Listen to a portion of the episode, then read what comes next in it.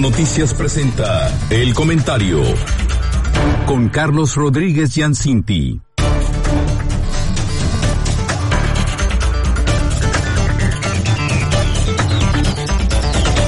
Un gusto saludarlo y recibirlo en este, este espacio, estimado Carlos. Muy buenos días, feliz inicio de semana.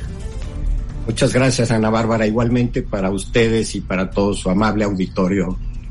Platiquemos, ¿le parece de un tema de mucha actualidad y todo esto que está sucediendo entre la relación Estados Unidos y México? Han ocurrido cosas importantes referente al aguacate mexicano, una suspensión ahí que se acaba de levantar por parte del gobierno de Estados Unidos el pasado viernes, o la semana pasada, para ser precisos. Eh, eh, platíquenos, Carlos, ¿qué fue lo que pasó particularmente en, en esa situación? Sí, con, por supuesto, Ana Bárbara. Mire, el primer punto de todo esto es que la relación de Estados Unidos con México tiene muchísimas aristas y muchísimos aspectos importantes, sobre todo de comercio internacional y de relaciones exteriores. Pero este caso en particular, del cual empezaremos a un poquito a jalar los hilos para eh, describir algunas otras cosas, fue que hay una dependencia del gobierno norteamericano que lo que hace es que revisa todas las plantaciones de aguacate para que cumplan con todos los requisitos sanitarios y con eso se les da una autorización especial para que todos los productores de aguacate puedan exportar a Estados Unidos ya con ese visto bueno y sin ningún problema. Y el hecho fue ahí, este, eh, básicamente, que uno de estos inspectores, al parecer, y, lo digo al parecer porque eso es lo que ellos reportan, recibió amenazas en su número directo de teléfono celular, lo cual, este, pues consideraron las autoridades de Estados Unidos que era muy delicado y a raíz de este, este evento, de este suceso, suspendieron las exportaciones de aguacate de México a Estados Unidos.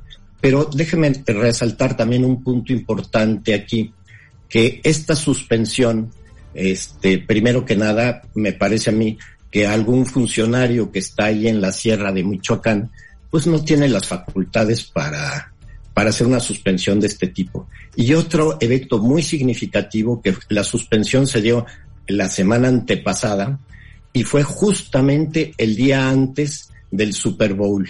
¿Qué esto qué significa? El Super Bowl en Estados Unidos es el día en el año en que más aguacate se consume en todo Estados Unidos, lo cual pues es muy representativo. No sé si me entiende con esto que le estoy planteando. Sí, sin duda, Carlos. Y bueno, esto comparado con, con otras eh, exportaciones que realizamos es, como dices, además la más representativa. Pero bueno, ¿consideras que esto también, de alguna manera, y digo, recordando lo que pasó, recordarás con la operación de Fallen Hero, eh, por allá en 2011, ¿no? Donde es agredido eh, estos agentes que esta, formaban parte del Servicio de Inmigración y Control de Aduanas de Estados Unidos, Víctor Ávila y Jaime Zapata, donde después Obama eh, acciona pues de manera pues muy sorpresiva, enviando una redada importante y ahora parece que dan otro manotazo después de lo que pasó con esta amenaza que recibió uno de los inspectores del Servicio de Inspección Sanitaria del Departamento de Agricultura de allá de Uruapan en Michoacán y entonces cancelan o limitan esta exportación del aguacate. ¿Crees que esto tiene que ver con la necesidad de demostrar de parte de Estados Unidos quién tiene el control y la autoridad, digamos, a largo plazo y el impacto que esto tiene en la relación con nuestro país? Sin duda, ya lo mencionas muy bien, el, el, evento este que mencionas anteriormente en la administración de Obama, Obama fue muy significativo y muy representativo. Ahora, déjame eh, nada más eh, dar algunos datos adicionales.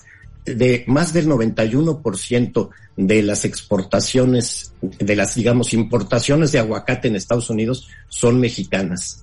Y aquí en México tenemos más de 300 mil empleos que se soportan en el aguacate y más de 21 mil productores, eh, lo cual pues representa una cantidad importantísima para México, es una cantidad muy importante.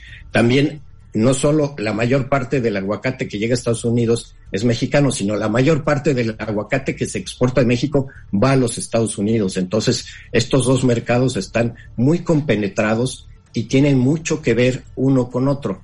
Entonces, a la luz de todos estos tratados internacionales y todos estos acuerdos internacionales que hemos tenido, esta situación es muy significativa y muy representativa. Efectivamente, lo que nos está diciendo el gobierno de los Estados Unidos es, yo tengo los mecanismos para poder en un momento dado eh, detener eh, cualquier eh, problema que haya entre México y Estados Unidos si tú no cumples con ciertos requisitos o ciertas cosas que a mí me incomoden.